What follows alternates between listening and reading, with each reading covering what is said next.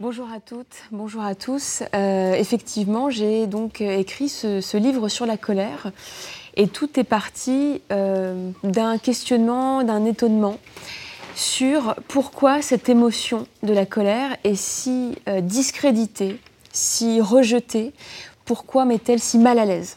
Peut-être l'avez-vous remarqué qu'il s'agisse de la colère des autres, et même de ses propres colères, nous avons bien du mal à, euh, à les accueillir, à les accepter et à les exprimer. Et si vous voulez, dans cet essai, j'ai voulu, il est découpé en trois parties, j'ai voulu dans une première partie euh, me lancer dans une enquête sur les raisons de ce malaise et de ce discrédit. Car je ne crois pas qu'il s'agisse, si vous voulez, euh, d'une gêne personnelle liée à un vécu ou à une timidité de caractère euh, ou à une histoire familiale. Je pense que c'est lié à une histoire sociale, politique, culturelle qui nous traverse sans qu'on en ait forcément conscience. Donc il me fallait repartir vers cette histoire collective pour mieux la comprendre, l'histoire des idées en fait. Euh, et donc, euh, ce que j'ai pu euh, finalement découvrir par mon enquête, c'est que l'histoire de la philosophie, qui débute en Occident, comme vous le savez sans doute avec Socrate et, Platon, se caractérise par une distinction entre ce qui relève du corps et ce qui relève de l'esprit. Et c'est ce qu'on appelle la tradition rationaliste, mais également idéaliste. Et dans cette tradition est privilégiée la puissance de la raison de l'intellect, mais qui est uniquement comprise, cette puissance, comme relevant d'un esprit relativement désincarné, immortel, et qui euh, va lui-même interroger ou penser des idées, qui sont aussi des entités purement spirituelles, immatérielles, abstraites.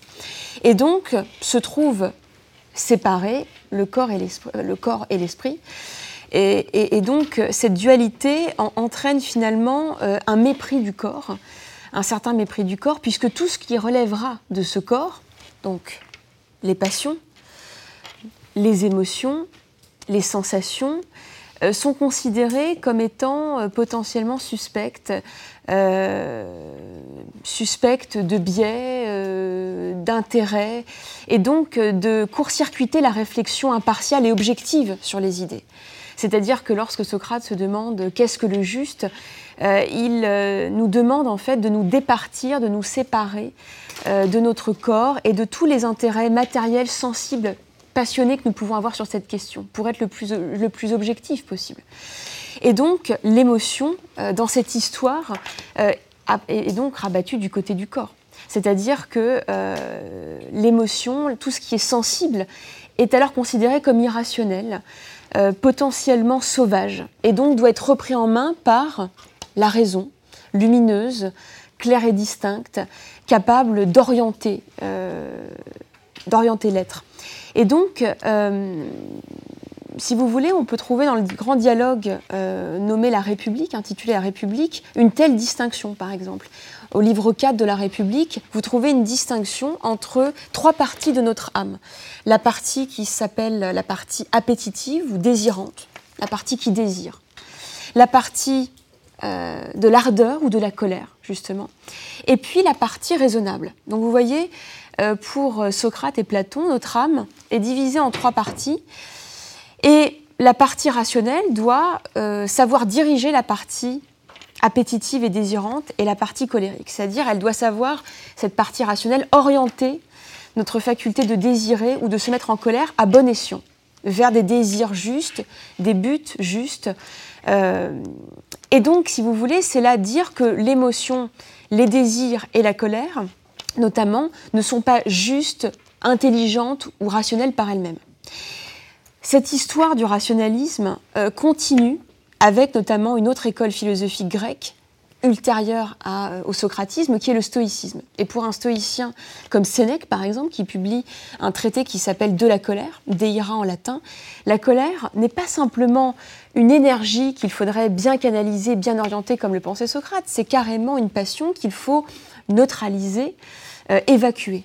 Donc on a un pas de plus franchi dans cette histoire du rationalisme, euh, par lequel on voit bien que de plus en plus, tout ce qui relève du corps, de la passion, est à évacuer, est à mettre à distance. Pour les stoïciens, vous n'avez pas besoin de vous mettre en colère même si on vous insulte ou on vous parle mal. Vous avez simplement à régler la représentation que vous avez de l'événement. Donc tout simplement comprendre que peut-être que celui ou celle qui vous insulte n'insulte peut-être pas votre personne qu'elle ne connaît pas, le fait peut-être pour des raisons qu'elle ne maîtrise pas, que vous pouvez très bien ne pas être atteint par cette insulte, il y a tout un travail que vous pouvez faire sur les représentations que vous avez de l'événement pour ne pas en être atteint et pour neutraliser l'irritation, la colère et peut-être même la rage.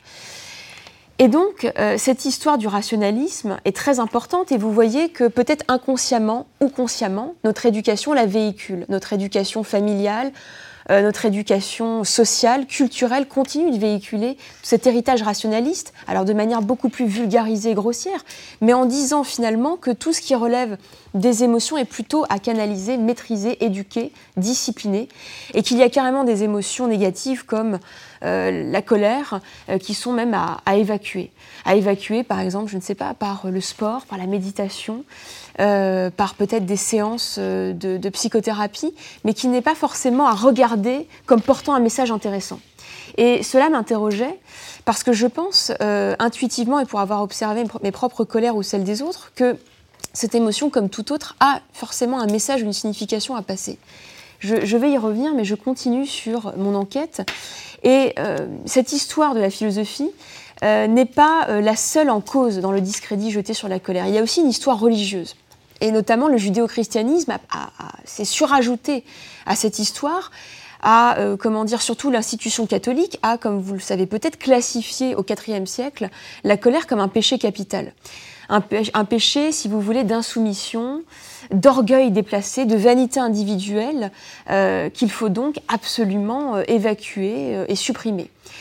Et pourtant, euh, dans un monde qui est maintenant relativement euh, déchristianisé, désenchanté, sécularisé, on pourrait penser que mon discours n'est plus valable, que euh, finalement les émotions et le corps ont été remis au devant de la scène. Et pourtant, je remarquais que si en effet on ne peut pas contester qu'il y a une mise en avant beaucoup plus importante du corps, des émotions, des sentiments, la colère demeure tout de même un tabou social, demeure tout de même une émotion très gênante à, affirmer, à extérioriser. Et je me suis donc demandé encore pourquoi.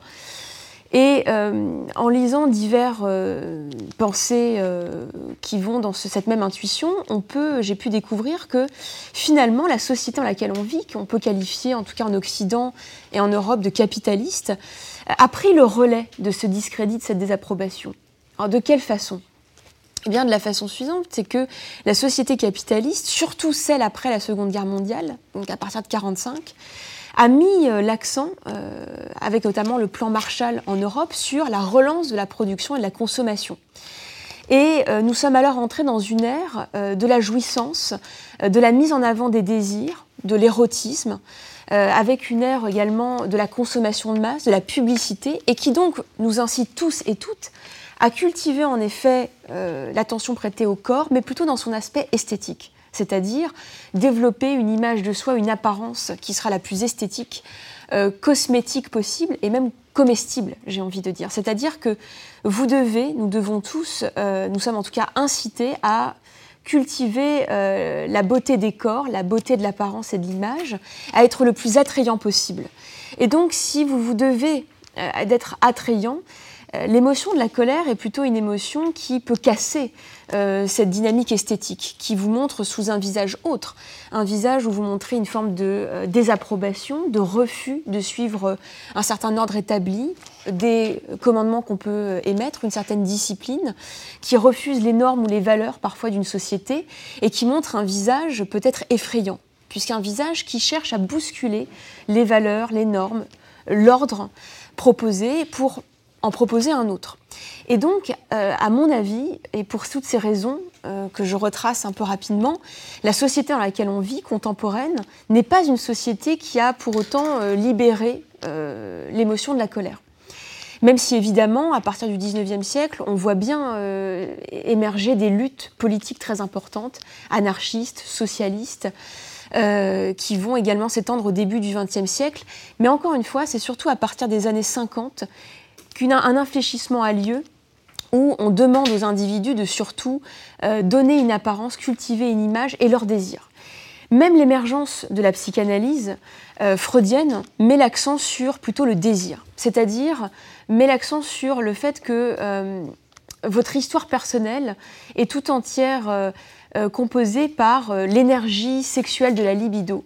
Et que selon la manière dont vous avez été élevé, dont vous avez été aimé, dont vous allez vous-même aimer, pardon, c'est plutôt selon la façon dont vous avez été aimé, vous allez alors diriger votre désir d'une certaine manière sur certaines préoccupations, certains objets. Freud met tout l'accent donc sur, dans votre histoire personnelle, sur l'histoire de votre sexualité, de votre désir. Évidemment, le désir chez Freud ne se cantonne pas à la sexualité, à l'acte sexuel. Mais euh, chez Freud, il y a l'idée que l'énergie principale qui vous habite, c'est l'énergie de la libido, et qui va se tourner parfois vers un désir amoureux, vers une autre personne, mais qui peut aussi se tourner vers des activités créatives, euh, des projets, toutes sortes d'initiatives. Et ce que j'ai pu observer face à cette histoire ou cette enquête que j'ai menée, c'est que les individus ne sont pas que menés par le désir. Euh, si on prend même les artistes, puisque ce sont eux aussi dont on peut dire qu'ils sont menés par le désir ou la libido pour créer des œuvres, certains artistes, euh, par exemple Niki de Saint-Phal, euh, sont tout à fait menés au contraire par la colère et la rage. Niki de Saint-Phal a d'ailleurs une histoire très particulière puisqu'elle a subi un viol et un inceste, et euh, qu'elle a failli euh, en devenir complètement euh, démente, et qu'elle a été internée dans un hôpital psychiatrique. Et c'est en fait la rage qu'elle a eue, notamment, elle a eu une rage de destruction envers elle-même, mais aussi envers les autres. Elle était très agressive. et cette rage-là l'a poussée à comprendre d'où venait son mal-être, son malaise, d'où venait son mal, sa dépression. Et cette rage l'a aussi poussé à peindre spontanément et à devenir en fait, à, accomplir une forme de destin qui était son destin de devenir artiste. Donc on voit là dans cet exemple très précis que j'ai pris d'une figure d'artiste que la colère peut être un moteur de création, mais peut être aussi un moteur pour mieux se comprendre, comprendre le malaise qui peut nous habiter, euh, la tristesse, l'effondrement qui nous menace, peut être alors une force pour lutter contre cet effondrement et découvrir ce que l'on veut vraiment, ce que l'on désire pour soi, et peut même nous pousser à occuper alors sa place dans la société. Et il y a plein d'autres artistes, hein. euh, alors peut-être un peu moins connus que Niki de Saint-Phal, mais par exemple euh, l'allemand Joseph Beuys qui euh, travaille uniquement par destruction d'objets, ou encore l'artiste Armand qui détruit par exemple des objets, notamment des instruments de musique, et qui intitule dans les années 60 une série d'œuvres d'art Mes colères, les colères. Et ce sont des artistes qui agissent bizarrement, qui créent par destruction et par rage. Donc tout ça pour dire que euh, j'observais un paradoxe entre le discrédit, le tabou qui est jeté sur nos colères, et le fait que la colère est en réalité un moteur parfois pour des artistes, est un moteur également dans le militantisme politique, dans les mouvements de conquête de droits civiques, qu'on parle par exemple du mouvement féministe ou euh, du mouvement de droits civiques contre l'apartheid en Afrique du Sud ou aux États-Unis par exemple. Donc, euh, et c'est même outre les mouvements artistiques et les mouvements politiques, c'est en réalité un mouvement qu'on trouve chez les individus eux-mêmes dans leur histoire personnelle individuelle pour lutter euh, contre un désarroi, un désespoir, de l'humiliation, de la honte. La colère peut être un moteur pour lutter contre l'effondrement. Et donc, euh, c'est ça qui m'a euh, motivée et intéressée. Et dans cette deuxième partie de mon ouvrage, j'essaye de montrer en quoi justement la colère peut être une énergie vitale très intéressante. Mais là encore, euh, je montre finalement que contrairement à ce qu'a pu dire Freud, il y a d'autres psychanalystes comme Alfred Adler qui se sont intéressés effectivement à l'idée que les individus ne cherchent pas uniquement, ne sont pas uniquement motivés par la libido et le désir, mais sont aussi motivés par, surtout les enfants en bas âge, par le désir de se hisser, euh, comment dire, de se grandir, euh, d'atteindre le niveau de leurs parents. C'est-à-dire qu'ils ne supportent pas de se sentir tout petits, inachevé, déconsidéré, euh, parfois un peu humilié par cette position. Et donc la rage d'être reconnu, d'avoir sa place, euh, d'être reconnu, la fierté en somme toute, est très importante aussi dans, euh, dans l'éducation, dans l'histoire individuelle. Et tout ceci est assez mal, mal aperçu, bien que les neurosciences maintenant nous montrent à quel point les émotions sont importantes. Mais vous voyez, même dans un univers comme l'entreprise, que vous allez peut-être rejoindre dans, dans quelques mois, dans quelques années. Même dans l'entreprise, j'ai pu observer par des expériences personnelles et euh, aussi en interrogeant des, salariés euh, que euh, finalement l'émotion de la colère, qu'on peut comprendre comme le fait d'être en désaccord, d'avoir des conflits, était extrêmement mal perçue. Et l'entreprise, comment dire, s'arme, se soutient de plus en plus de ce qu'on appelle la psychologie positive, euh, qui a été développée aux États-Unis et qui classe comme énergie, donc euh, comme émotion négative la colère, comme émotion positive la joie, et met tout l'accent sur la joie dans l'entreprise. Évidemment, la joie est une émotion merveilleuse et on a remarqué qu'elle développait la créativité et la productivité des salariés. Certes, mais le problème est que cette euh, découverte a poussé les entreprises, le management, à mettre tout l'accent sur la joie et une sorte d'injonction à la joie euh, à la douceur, à la bienveillance et à la joie dans les entreprises. Or, c'est mettre de côté le fait que les salariés peuvent avoir euh, bien d'autres gammes d'émotions, qui ne peuvent pas tout le temps être dans ces émotions dites de la joie, que l'émotion de la colère n'est pas forcément à classifier comme négative. C'est-à-dire que là, il faut vraiment se questionner et se demander pourquoi le fait d'être en désaccord, de faire part de son point de vue, de sa perspective, euh, de refus que l'on peut avoir sur certaines prises de décision, sur certaines injonctions, aurait quelque chose de négatif. Ça peut au contraire avoir quelque chose de très positif que de récolter les retours de terrain euh, de ceux qui travaillent et qui peuvent être en désaccord avec ce qu'il aurait proposé comme direction managériale ou comme, comme process de, et méthode de travail. Et donc dans cette deuxième partie, je m'aide d'un auteur pourtant très ancien, qui est Aristote, et pour réhabiliter cette énergie de la colère. Parce qu'effectivement, dans toute cette longue histoire que j'ai tracée, euh, il y a quand même quelques auteurs qui font exception, et Aristote en fait partie. Aristote, qui est un disciple de Platon, mais qui va euh, s'en séparer et le critiquer. Parce que pour Aristote, on trouve l'idée très intéressante que euh, le sensible, la sensibilité, a aussi euh, une forme d'intelligence, si je puis dire. Et euh, c'est donc un penseur qui est capable de nous dire que l'émotion de la colère, d'être capable de s'irriter ou de s'énerver, c'est une vertu. C'est-à-dire, c'est une vertu morale. C'est-à-dire que si vous n'êtes pas capable de vous énerver ou de vous irriter quand on vous agresse, quand on vous humilie, quand on vous offense, vous faites preuve de lâcheté ou d'un laxisme ou d'une passivité qui euh, est tout à fait coupable ou dommageable pour vous et qui vous rend même suspect, soit d'avoir une insensibilité presque pathologique, soit d'avoir une forme de lâcheté euh, ou d'irrespect de vous-même. Donc c'est un auteur qui est quand même assez fascinant, puisque dans son, notamment dans son livre L'éthique à Nicomaque, il défend euh, cette vertu de la colère. Alors il l'appelle d'un nom extrêmement étrange, il le reconnaît lui-même, il l'appelle la vertu de douceur. C'est un paradoxe qui m'a très longtemps interrogé, que j'ai eu beaucoup de mal à m'expliquer, et que j'ai fini par comprendre de la, façon suivante. C'est que, euh, en effet, si vous n'avez pas euh, de, douceur et de sensibilité, si vous n'êtes pas sensible, notamment aux valeurs de la justice ou de la liberté, vous n'êtes pas, euh, pas susceptible de vous énerver lorsque l'on atteint vos droits, vos libertés ou les droits de ceux et de celles que vous aimez ou alors que vous considérez qui sont près de vous. Donc, finalement, si la colère est une passion du corps, il le reconnaît. C'est quelque chose qui vous habite malgré vous, c'est un malaise, c'est un trouble qui vous pousse, qui, pousse à avoir, euh, comment dire, qui va se manifester de manière physique. Ça peut être l'accélération du débit verbal, la rougeur du visage, ou au contraire devenir blême ou blanc. Ça peut être l'accélération euh, du rythme cardiaque, ça peut même être une posture par le corps euh, presque un peu agressive. Donc c'est une passion du corps à n'en pas douter. Mais cette passion-là a quand même quelque chose d'intelligent. Et les neurosciences actuellement euh, le reconnaissent et l'établissent. C'est une émotion, la colère irréductible et primitive, parce qu'en fait elle vous indique que vous êtes menacé, qu'un danger approche ou que vous êtes carrément agressé. Donc en fait, euh, c'est une émotion qui est un signal très fort et très intelligent. Et donc lorsque vous ressentez un trouble, une irritation, un malaise, euh, une accélération de votre peut-être de votre battement cardiaque, c'est que vous percevez euh, qu'une situation est déséquilibrée, qu'une harmonie est rompue. Soit parce qu'encore une fois, et Aristote est très précis pour énumérer toutes les causes qui pourraient susciter votre colère, le fait qu'on vous insulte, qu'on vous manque de respect, euh, surtout si c'est quelqu'un qui n'aurait pas, par exemple, votre expertise ou votre compétence sur un sujet.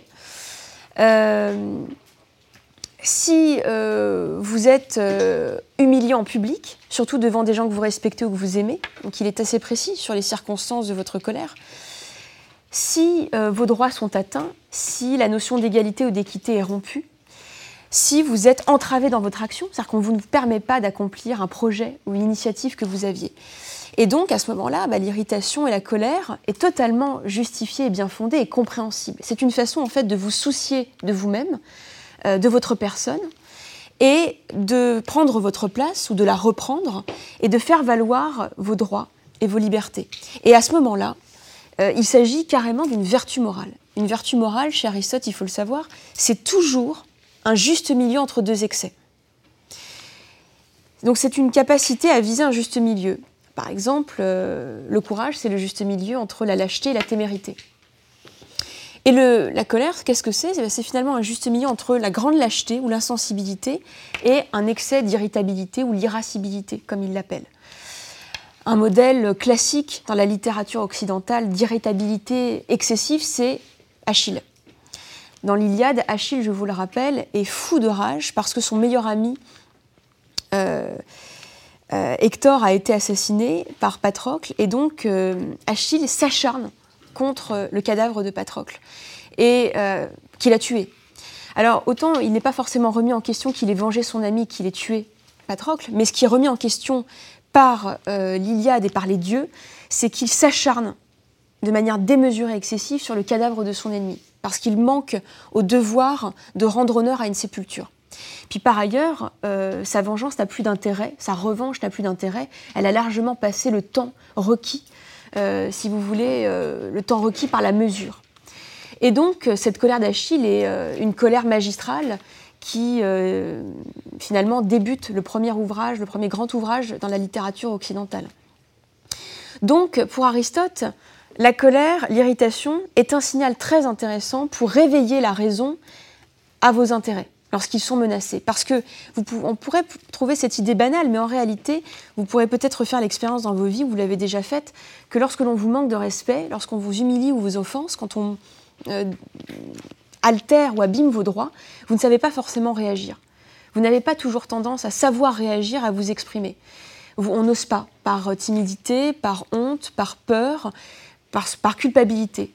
Parce que tout cet héritage dont j'ai parlé, socio-culturel et politique, pèse sur nous et qu'il euh, n'est pas, euh, comment dire, euh, il, n'est pas de bonne, comment dire, oui, de, ce n'est pas une bonne image que de se mettre en colère parce qu'on vous manque de respect. Alors que dans la culture grecque, et surtout la culture des héros et de l'honneur, il est tout à fait, il, est de, il est dans la culture grecque et dans les valeurs grecques de savoir se respecter et se mettre en colère.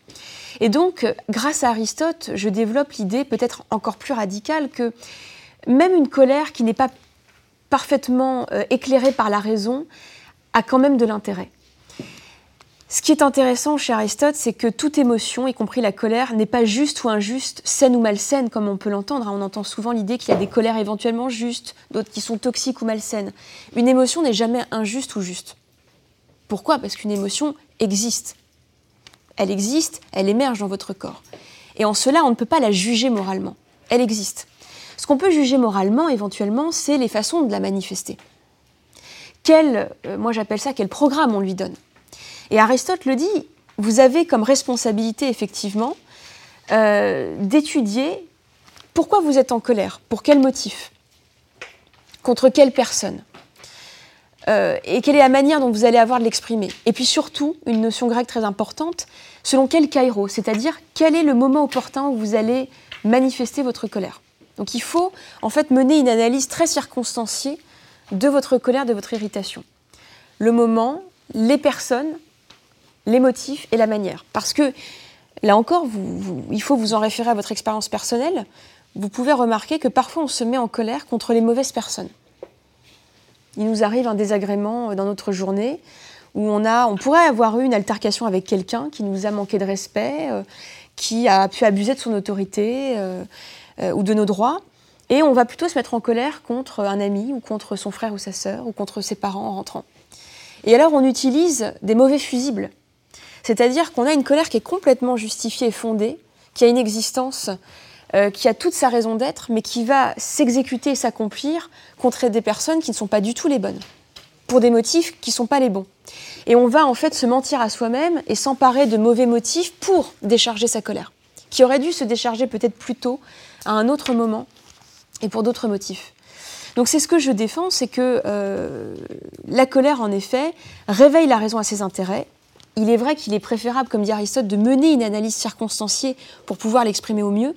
Mais moi, ce que je défends, c'est que de toute façon, euh, oser identifier cette émotion en soi et l'exprimer, c'est tout de même, et ça la, la, psychiatrie et la psychanalyse le montrent, c'est tout de même une arme excellente, même si elle est parfois ratée, pas très bien justifiée ou pas très bien exprimée, c'est tout de même une énergie intéressante pour lutter contre euh, le désespoir, la honte et même l'effondrement euh, dépressif.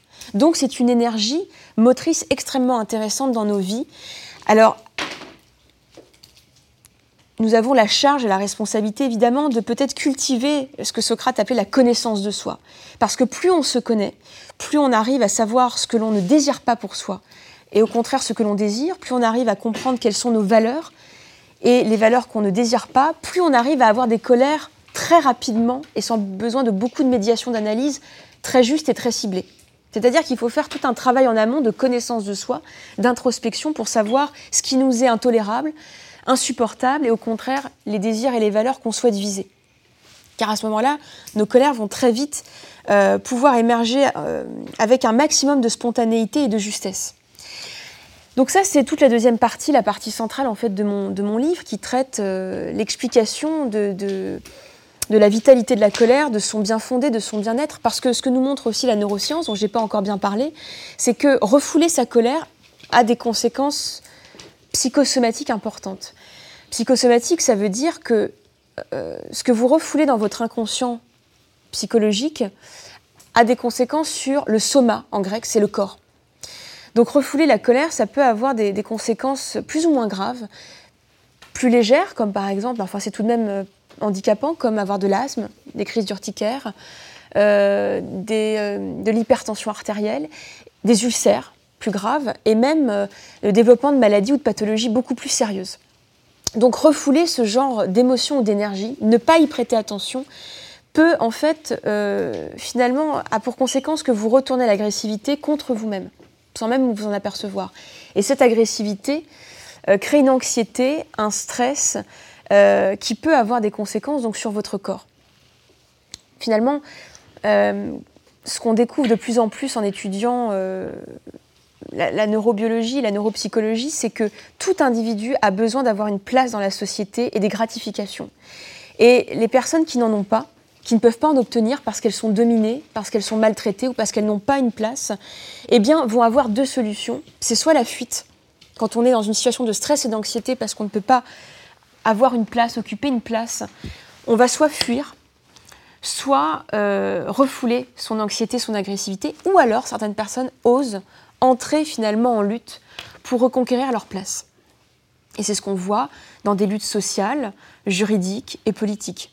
Alors évidemment, la question que je me suis posée dans le chapitre politique, que peut-être vous vous posez si vous êtes engagé euh, dans des causes politiques, euh, c'est est-ce que l'on peut euh, mener un militantisme politique en étant uniquement animé par la colère? Parce que c'est tout de même une énergie motrice, créatrice, mais qui peut parfois aussi épuiser, surtout quand nos luttes ne trouvent pas comment dire, de succès. Parfois s'effondrent face à des échecs ou à des fins de non-recevoir, quand un gouvernement ou une politique ne les entend pas, quand l'entreprise dans laquelle on travaille ne nous entend pas. Qu'est-ce qu'on fait? Est-ce qu'on s'épuise dans la colère? Alors évidemment, je pense que la colère doit demeurer, une énergie vitale et joyeuse pour lutter et pour réfléchir, mais pas pour euh, entièrement perdre sa vie, sacrifier et épuiser toutes ses énergies et sa vitalité. Elle doit demeurer un adjuvant pour la vitalité, mais pas ce qui va épuiser. Ça, c'est quelque chose que je défends. Euh, qui est très important. Ce qui, et d'ailleurs, des militants politiques ont pu me le dire, notamment des militants écologistes, il faut savoir, euh, selon eux, effectivement, savoir faire des pauses c'est-à-dire parfois mettre entre parenthèses sa vie euh, de militant ou d'action, parce que la rage peut aussi se muer en désespoir et en frustration qui épuise. Donc ça, c'est une question que j'ai euh, également essayé de traiter. Et qui peut être une objection assez sérieuse aussi à ce que je défends. C'est que, effectivement, la colère, surtout dans un, niveau politique, et même quand on se bat dans son travail, ça peut être quelque chose qui épuise. Donc il faut savoir trouver le seuil au-delà duquel la colère devient juste quelque chose qui euh, dévore plutôt que ce qui construit. L'autre objection à laquelle j'ai voulu me confronter, c'est la question que peut-être vous, pourriez vous poser. Pourquoi en cas de conflit euh, ou en cas d'abus, en cas de violence, pourquoi ne pas finalement, plutôt que de lutter, pourquoi ne pas pardonner? C'est une question importante. Euh, parce que c'est une, c'est une solution qu'on donne très traditionnellement, en tout cas dans les religions judéo-chrétiennes, en tout cas dans les, même les religions monothéistes en général, la question du pardon. Et j'ai voulu euh, resituer ce qu'était le pardon parce que c'est quelque chose qu'on utilise un peu trop à mauvais escient et euh, à tout va, si je puis dire. C'est aussi, ça me fait penser également à la question de la résilience, dont vous avez sans doute entendu parler aussi beaucoup. Vous savez que la résilience, c'est un terme qui a été inventé par un, psychologue qui s'appelle Boris Cyrulnik, euh, pour parler euh, de cette capacité à dépasser un traumatisme très lourd qu'on a pu vivre, notamment être rescapé de guerre ou de camp de concentration, par exemple. Donc c'est une faculté extraordinaire, après un traumatisme et des violences subies, après euh, même l'oubli, l'amnésie traumatique, lorsqu'un travail est fait en thérapie de réminiscence, euh, de travail sur le traumatisme, d'être capable de le dépasser. Et aujourd'hui, on entend des appels à la résilience partout. Qu'il s'agisse là encore du milieu de l'entreprise, euh, du capitalisme et de la résilience, de la résilience et de l'écologie, euh, du Covid et de la résilience. Il y a des appels à la résilience partout. Et je dois avouer que j'ai pu soupçonner ces appels à la résilience d'appels en fait à une forme de patience, voire de soumission face à ce qui peut apparaître comme inacceptable, surtout euh, par exemple l'urgence écologique. Et donc euh, j'essaye de faire un travail où j'essaye d'expliquer que la résilience, c'est donc quelque chose de particulier. Le pardon aussi, c'est quelque chose de particulier, qui n'a rien à voir, qui n'est pas non plus à confondre avec la réconciliation. On peut pardonner un ennemi sans se réconcilier pour autant. Le pardon, c'est l'absolution d'une faute commise. Et c'est un geste qui est tout de même proposé par la figure du Christ. Hein. Dans les écritures des évangiles. Euh, la figure du Christ vient, selon les évangiles, pour apporter une nouvelle alliance entre Dieu et les hommes, qui sera non plus l'alliance simplement de la justice et du respect des lois, mais aussi du pardon. C'est-à-dire que Dieu n'est pas simplement un justicier, un juge suprême, il est aussi celui qui sera capable de miséricorde envers l'humanité pécheresse. Et la figure du Christ est donc la figure de celui qui pardonne à l'humanité et qui nous enjoint à pardonner nos ennemis. Et donc, c'est un geste à la fois magnifique, mais également très mystérieux et très irrationnel. C'est un geste qui brise la réciprocité de la justice, parce que normalement, euh, l'humanité fonctionne selon un principe de réciprocité, c'est-à-dire qu'à un bien, vous rendez un bien, et à un mal, vous rendez un mal. C'est-à-dire que si on vous, on vous agresse, vous allez naturellement, normalement, porter plainte et demander une réparation. Et le pardon vous demande de faire autre chose. Il vous demande de rompre ce cercle de la réciprocité, et quel que soit ce qu'on vous a donné, un bien ou un mal, mais même un mal, de rendre un bien, qui est l'absolution. Donc c'est un geste qui est beaucoup plus irrationnel, c'est ce que je rappelle, que la colère en fait. Pardonner, c'est beaucoup plus irrationnel et mystérieux, beaucoup plus surhumain que d'être en colère. Je dis ça parce que, encore une fois, quelqu'un comme Sénèque nous dit dans euh, son De la colère, son traité, que nous sommes de véritables animaux sauvages et irrationnels quand nous nous mettons en colère. Mais en réalité, nous sommes absolument humains et rationnels. Donc le pardon, euh, c'était important pour moi de rappeler à quel point il est un geste en fait théologique et religieux, profondément mystérieux, qu'on ne peut pas forcément donner parce qu'on le décide.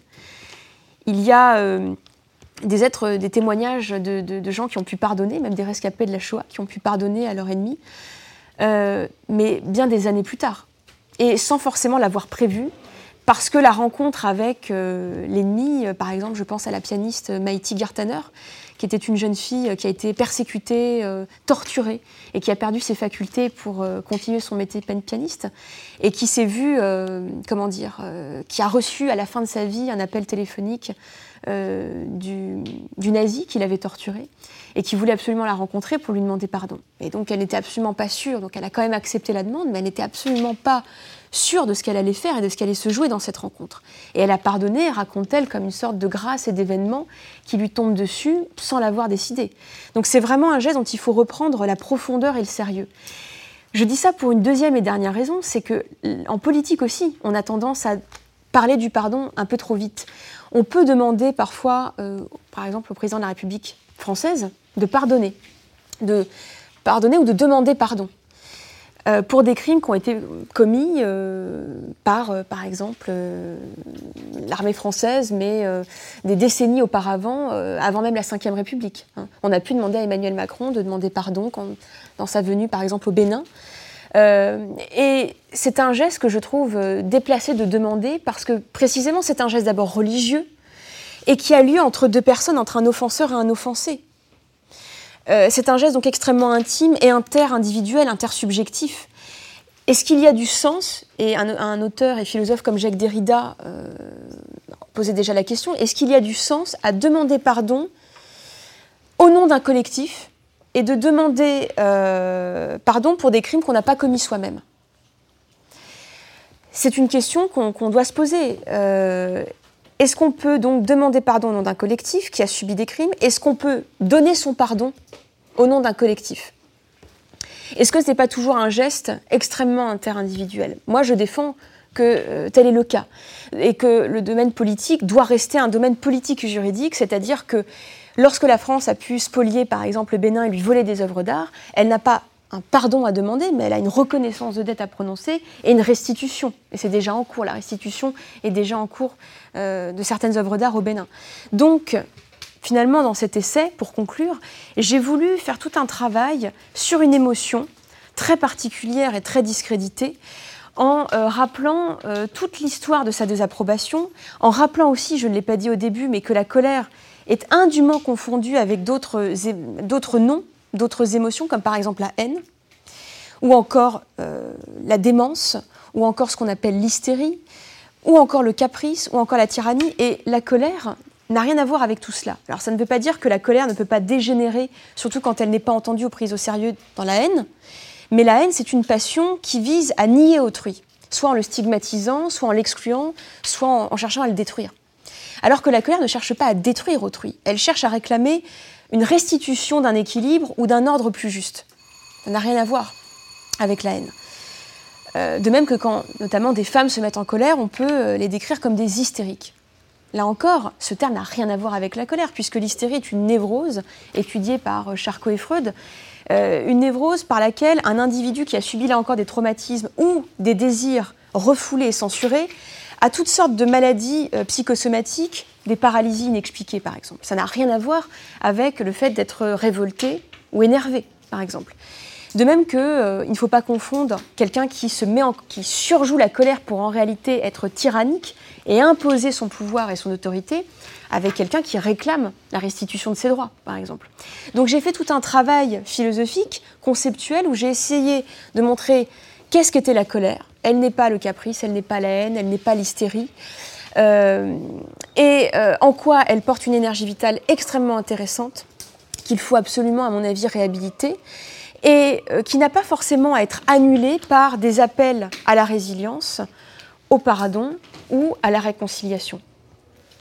Voilà, je vous remercie de votre attention.